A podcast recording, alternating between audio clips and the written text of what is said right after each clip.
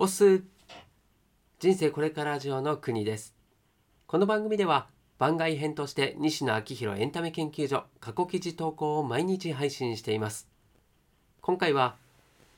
僕らのチームが大切にしなくちゃいけないものという記事を朗読します。金婚西野昭弘さんが運営するオンラインサロンの記事は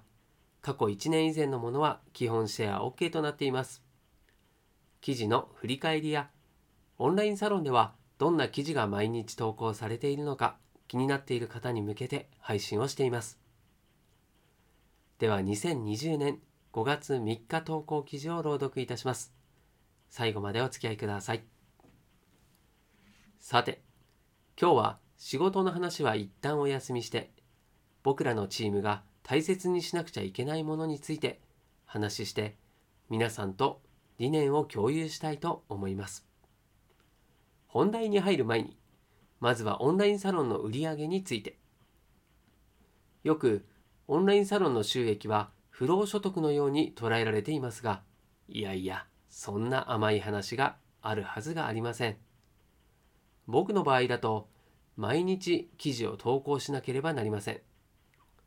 毎日皆様に喜んでもらう記事を投稿するからにはそれ相当のインプットを続けなければなりません。そのため僕はレギュラー番組のお仕事を一切お断りしています。ルーティンの生活になってしまうと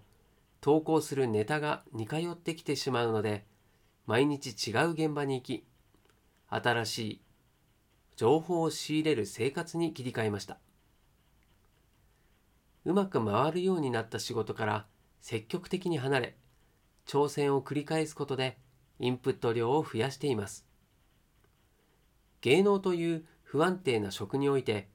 レギュラー仕事を断るというのはそれなりにリスクがあるのですがサロンに投稿する記事を充実させるためにはそのリスクはトレードオフと考えています。ちなみに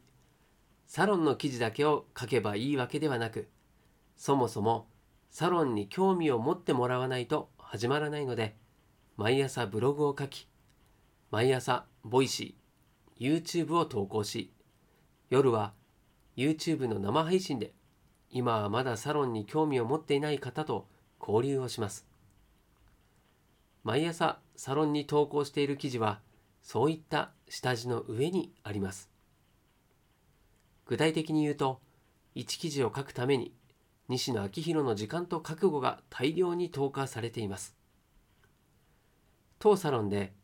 サロンの売り上げと呼ばれているものは作家西野昭弘が体当たり取材を繰り返して人生をかけて書き上げた読み物の売り上げであるので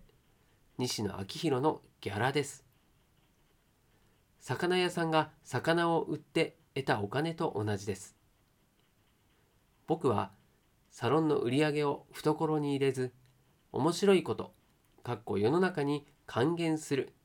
と言っていますがそれは西野昭弘の趣味であり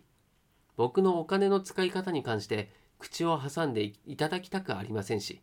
さらに言っちゃうと他のサロンオーナーさんに対して西野はサロンの売り上げを還元しているのにそれに比べてあなたはというようなことは控えていただきたいです。オンラインサロンは街のような働きをしているので僕もよくサロンにサロンを街に例えて話しています。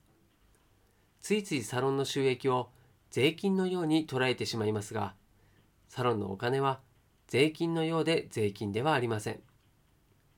サロンオーナーが血を流して稼いだお金です。以上のことを踏まえて今日の本題に入りたいと思います。上を向こう。昨夜、ホリエモンがこんな動画をアップしていました。忙しい方のために動画の内容をざっくりと要約すると、5月2日から6日に打ち上げ予定だったホリエモンロケットに急遽行政からの打ち上げ延期要請が入り、飛ばせなくなってしまいました。すみません。といった内容です。新型コロナウイルスの感染を考慮して、今回は打ち上げの見学は禁止ということで話を進めていたのですが、かっこそして打ち上げ許可も取ったのですが、それでも不安に感じた町民から役場に電話が20件ほど入り、今回の決定に至ったそうです。ロケットの延期には膨大な費用がかかります。もちろん、その費用を行政が負担してくれることはありません。個人的に思うところはいろいろありますが、決定してしまったことなので、その決定に対して僕がここで申し上げることは何もありません。ただ2つだけ、ここでお話しできる自分の思いがあります。1つ目は、あんなにへこんでいる堀江門を初めて見たということ。彼とは数年来の付き合いになりますが、基本、笑っているか、ブチギレているの2チャンネルで、へこんでいるというのは今回初めて見ました。動画も言いたいことをぐっと耐えている感じが出ていて、かっこ、ホリエモンらしくない。それだけこのプロジェクトにかけていることが伝わってきて、胸が痛かったです。2つ目は、今、僕らはコロナちゃんによって経済も精神もメタメタにやられているけどこのまま何の希望もないまま僕らは雨上がりを待つのかという思い。今はみんな戦っていてみんな負けそうです。